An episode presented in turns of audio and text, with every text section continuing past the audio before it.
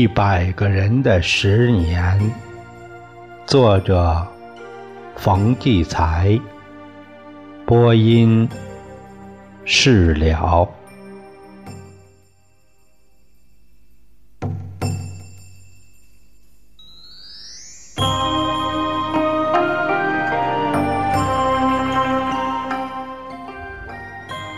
这个讲述的题目是我们。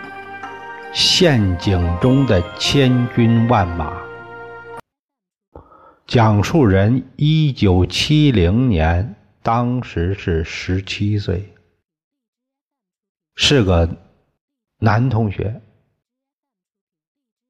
这是一个农场某团某连的知青。一九七零年五月十七日。当时，就是我们在一个市的火车站，因为他这个把地址把这个某个市啊，这为了不暴露讲述人的身份，所以呢就用了一些字母来代替，显得这个显得这个计时呢不真实。其实就是说避免一些麻烦吧。所以他说用 M 市，啊，反正就是一个市吧。在这个市的火车站，兴冲冲地登上了列车，奔赴遥远的北大荒。车站上一片连哭带叫，知青从车窗里伸出手，死死地抓住站在月台上那些送站的亲人的手臂，直到车轮启动，也不撒手。维持秩序的人手拿着小木棍使劲的打，才把他们的手打开，真像是生离死别一样。这只这些知青里边，我是另一个样子。我特别兴奋，使劲的敲锣打鼓，拼命喊口号。这时候我才十七岁，浑身带着。在红卫兵运动中激发出来的热情，脑袋里只有“在广阔的天地里大有作为”这几个字，其他的什么具体的东西也没有，只是一团火热的、膨胀的、闪闪发光的感觉，再加上人在少年时那种离家出走、闯一闯、傻乎乎的愿望。一路上兴高采烈，敲敲打打，又喊又叫。列车走了两天两夜，没到站，嗓子就没声音了。车列车在深夜到达了农场车站，一开门，漆黑一片，哗哗的下着雨，特别冷。我们是从那热地方来的，身上还穿着衬衫呢。赶紧从那个行李里边抻出了军大衣穿上，下了车，在站台昏暗的灯光里，就看见大家一片绿，全都穿上了棉衣，冷雨还在打在那棉衣上。我们是从是给那大卡车运到农场的，农场好像很大，好像。没边儿，他们是按照军队的那个编制，一个连队一个地方。我们卡车每到一个连队，就有一一些人下来。我呢下来以后，和这个连队的知青大约有六十个人，我们被领到一个很大很黑的那大房子里边睡呀，因为天黑呀，什么也看不见。就感觉满地的那个泥污，太累了，倒下就睡着了，连梦也没做。第二天醒来一看，全傻了，大伙全傻了，哪有房子？就是一个很大的老式的帐篷，缝缝补补，撒气漏风。帐篷里边满是烂泥，长的野草。居然从那床底下都长出来了，这就是我们长久的住处了。吃饭天天踩着烂泥走出一百多米的伙房去，这才明白为什么临来的时候学校再三让我们准备高筒靴。这一看这情况，几个年岁小的学生就哭了，转身要回去。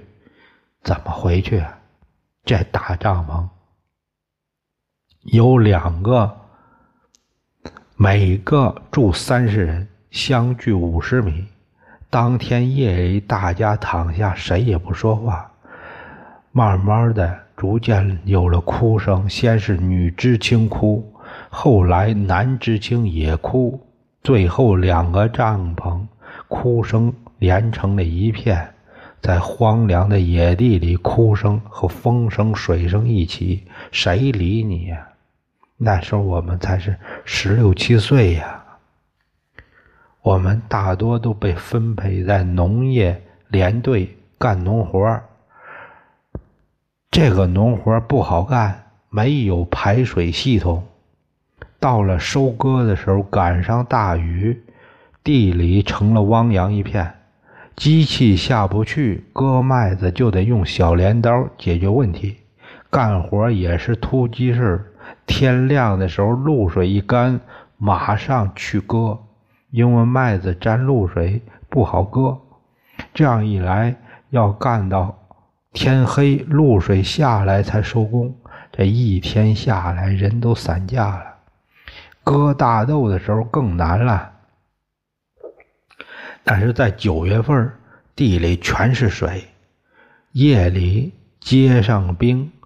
一脚下去全是破冰碴子，所以毡袜、皮靴、那绒裤全得穿上。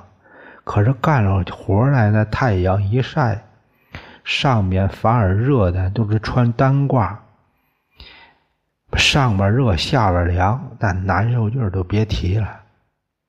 后来很多知青的关节炎、肾炎，就是风湿病，都是那么得的。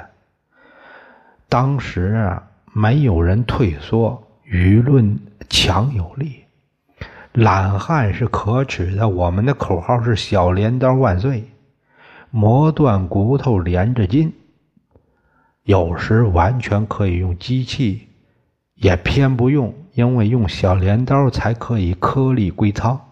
那股精神是真了不起，尤其是女孩们更不容易。农场的老职工大多是转业兵，呃，要还有那个从山东、四川那个重劳力，根本不懂得照顾女孩子们。女知青来了例假，也不好意思说，照样把双腿插进刺骨的冰水里，默默的忍着干活。现在想起来都心疼他们。由于生活的艰苦，你根本都没法想象。举个例子吧，知青得了病，才有资格享受一次病号饭。这病号饭呢，不过是用豆油、葱花和大盐粒子炝锅，再倒进去开水煮一碗汤面。有一次，就剩下一碗病号饭了。两个知青为了争这碗面。一个知青就啜了一口吐沫到了面里，他想用这个办法独吞这这碗面。另一个知青马上也吐了一口，还说呢：“我不嫌你，咱俩一人一半吧。”就这一碗破汤面，不过是让肚子舒服一点吧。那儿人的饭食一向很粗。一个馒头半斤重，一个包子三两重，一两个月吃一次猪肉。吃猪肉那天，我那时没有照相机，真应该叫你看看那些孩子一张张心花怒放的脸，那脸儿才叫漂亮好看呢。没肉吃怎么办？猫肉、兔肉、鸟肉、老鼠肉。有一次。我们拖拉机压死一条蛇，大伙儿就用小刀把蛇切成一段一段。我在地上找到一个破罐头盒，里面放点水点点树枝，就把蛇肉一块块煮了，那滋味儿美极了。回去给伙伴们一说，听啊，都咽口水。这儿的自然环境还不错，山上是原始森林，地上是水泡子，水草茂盛，一碧千里，非常开阔，绝对没有污染。如果你做旅游者看一看，当然很好。如果叫你像我们这样生活八年，恐怕别说不好听的话，恐怕你早跑回来了。就说天气吧，夏冬天最冷的时候，耳朵和鼻子都冻得硬邦的。有时候老职工搞个恶作剧，拿起羊镐对那职工对那知青说：“这镐刃上怎么有点甜呢？你舔舔。”如果这知青傻帽一舔，舌头就粘上了，再一拉，舌头准掉一块。这时必须赶快到屋里叫别人哈气，赶紧哈开。逢到刮烟炮，刮烟炮啊，雪后的大风叫刮烟炮。常常在风口的地方把雪立起来三米多高，刮的周天寒彻，漫空迷雾，往往使人迷路。迷路的结果大半嘛都是把人冻僵或冻死。我说艰苦，你别以为我们会喊爹叫妈，叫苦连天。有一次，我们从山里干活回来，车坏了。徒步走了一百多里路，路上可急了，大伙儿就嚼树叶。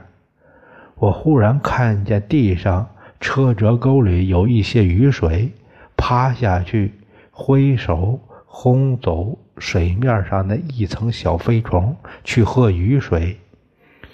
我这个创造发明得到大家一致的称赞，大家都去这样喝个痛快。嗓子得到润喉，又唱歌，又呼口号，又念语录，一股气回到农场，情绪依然十分高涨。可以说，从文革初期到这儿，还没有丝毫的反省意识。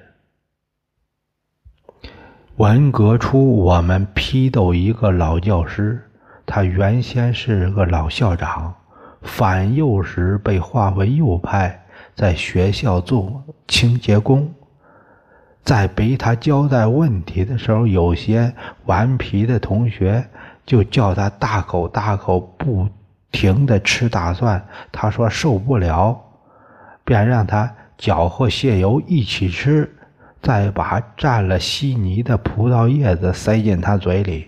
但是我们绝不会认为是在迫害人，相反，觉得我们很英雄、很正义，立场坚定。这便是当时学生们的自我感觉。在我来支边之前，还参加过动员别人插队支边。记得我们到一个不肯放子女走的钉子户家中做工作，所用的办法是熬鹰。也就是白天黑夜不停的动员，软说硬说，不让他们睡觉，直到把他们熬垮，点头同意了，马上给他们办理户口、迁移手续。这法真有点缺德。记得这家该走的那个女孩，母女俩住一间平房，我们七八个人都挤在他们家。连水缸边都坐上人，你一句我一句，一直到深夜，这母女俩就不说话了。我实在熬不住，不知不觉睡着了。天蒙蒙亮，醒来一看，嘿，被动员和动员的全睡着了。东倒西歪，一片鼾声，大伙全垮了。当然，最终他们还是被我们征服了。但我哪里会想，会多想一想。毛主席的号召既然这么伟大，为什么要用这强制手段呢？那时啊，没有思想，也没有痛苦，所以我一直是快乐的，意气风发。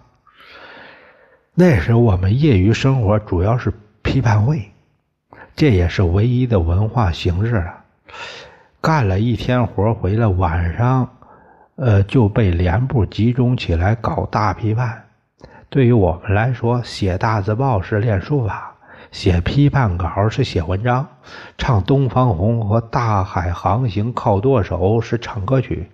我们也写诗，当然是要按要求写了。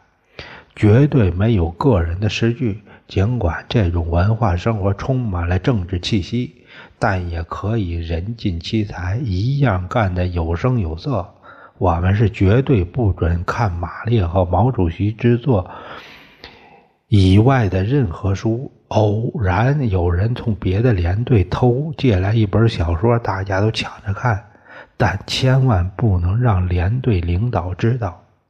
记得有一本外国小说叫《俊友》，莫泊桑写的吧？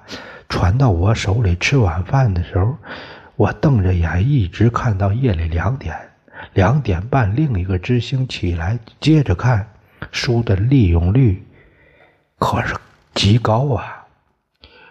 要说到看电影，那就是节日啊！一部电影从师部借来。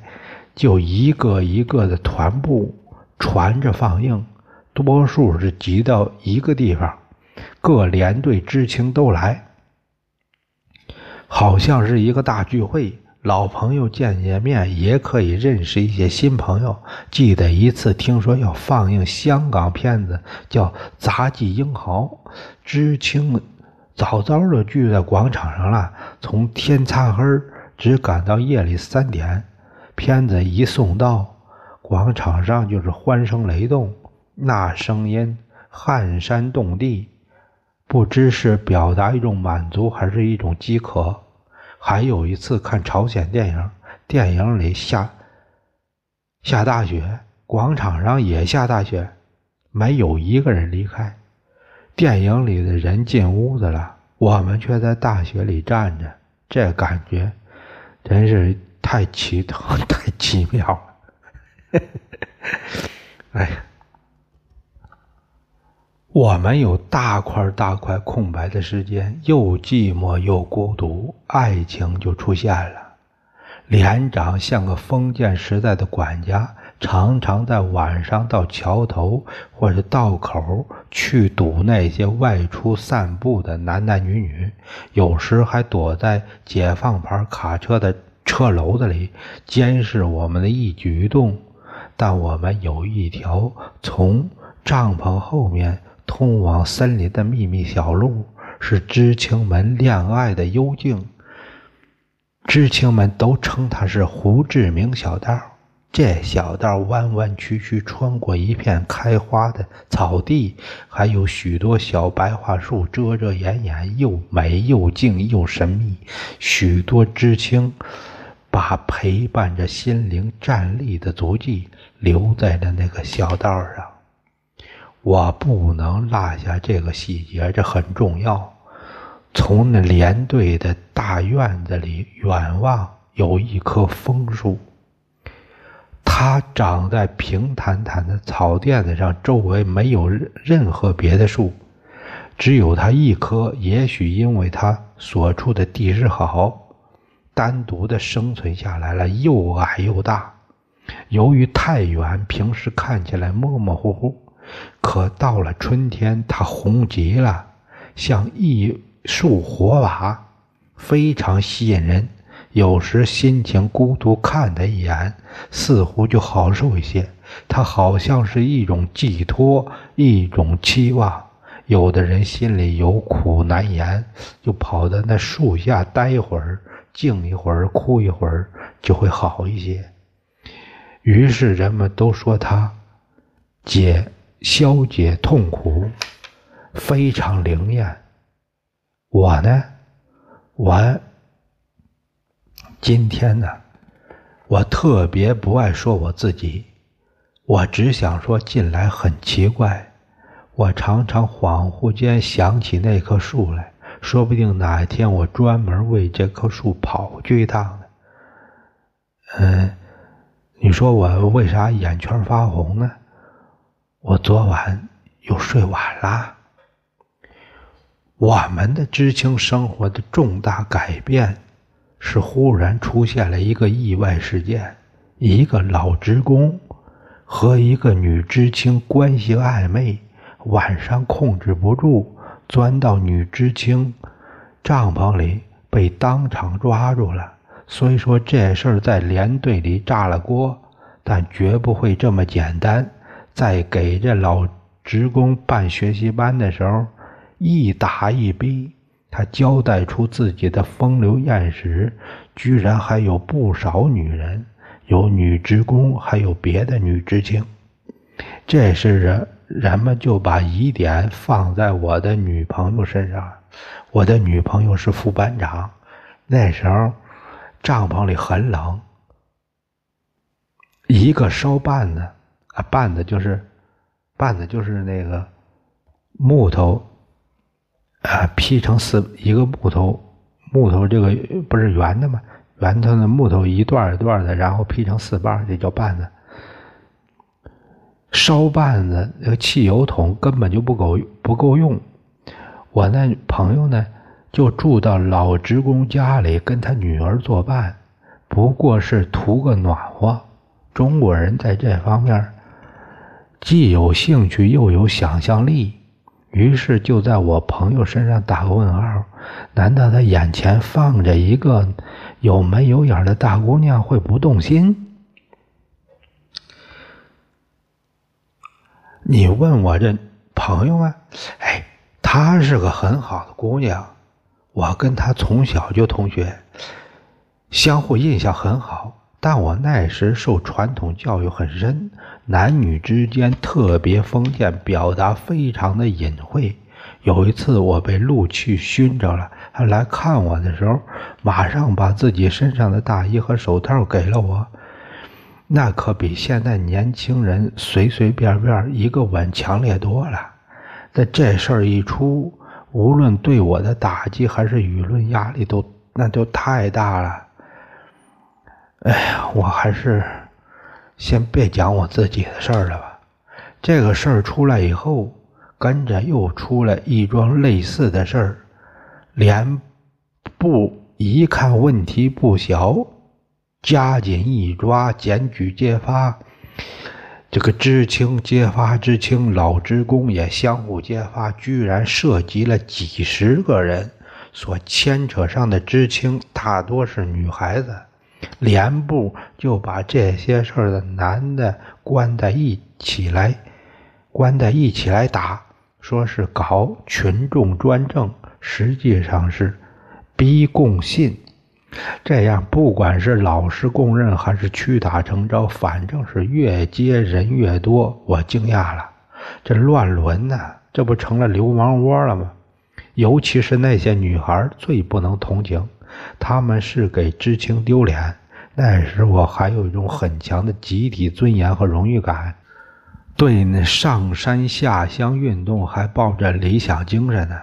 有一个女孩儿，呃，她也是从城市来的，她也是怕冷。你都不知道，你就很难想象我们这儿有多冷。她借着去给马号买奶。在马号里多待了会儿，暖和暖和。这卖奶的老职工就献殷勤给他热奶，好心安慰，小恩小惠，再采取手段，终于就把她弄到手了。这姑娘怀孕了，就人人骂她，谁也不去想。这姑娘个子高，又苗条如花似玉，非常好看。好看，那老职工又矮又丑，还是个独眼儿。这姑娘怎么会看上这老家伙呢？谁也没有同情他，都认为他无耻，给知青丢脸。他到师部医院打孩子的时候，医院不留他住。从医院回连队的路上，长途车不让他坐，因为医院的护士和汽车上卖票的都是知青，没人联系这个轻贱的女子。有一次，这姑娘和另一个知青吵嘴，立刻好多人一拥而上，把她的上衣撕得粉碎，里边全露出来了。当然是为了羞辱她。从此，这姑娘颓废了，接二连三跟了好几个。最后，团长看她长得特别好，占为己有，好好一个姑娘给毁了。从这事儿，我眼前蒙上了一层黑雾。这样的事儿闹出来，往后就是层出不穷。有一个团的招待所所长、参谋长和团长，把许多知青都调去。说是给他们好工作，不干农活，有吃有喝。实际上，三个人轮流干，一百多女孩让他们玩了。其中有个高干子弟告到中央，才把那几个家伙给毙了。自从发生这件事儿，我们才对那些无辜的女知青寄予了同情。他们背井离乡，无依无靠，孤独难熬，没有出路，充满绝望，才被人使用小恩小惠和手中的权力欺负与迫害。还有那些为了上大学和想离开这儿的人，只好委曲求全，责任又怎么能放在这些？可怜无助的弱女子身上呢？由于同情心产生，怀疑也随着产生了。这期间，社会的不正之风到处泛滥，也刮到了连队。我从那个城里探亲回来，送给连长一本年历。其实我没别的意思。不过，在这偏远的地方很难见到这种年历。连长为此居然把我调到农场小学当教员。一本年历不是瓦解了他，而是瓦解了我。神圣感没了，嫌恶感来了，我这才开始降温。我也真够笨的，我更笨的。是一直到一九七八年才返回城里，我几乎是最后一个离开连部的。当地人都戏称我是珍贵动物了。